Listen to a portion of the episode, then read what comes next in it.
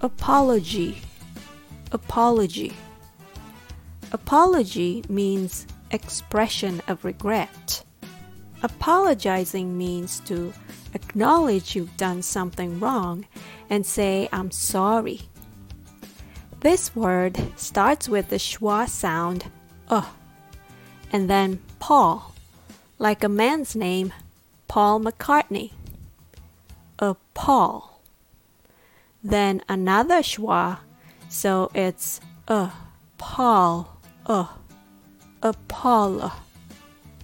And the last sound is G. A Paul, a G. Apology.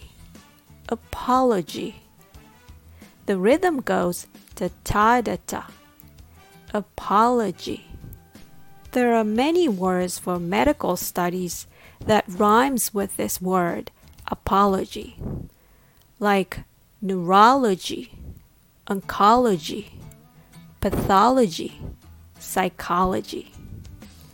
Make sure to reduce the first and the third vowels, except the second vowel is a more open sound.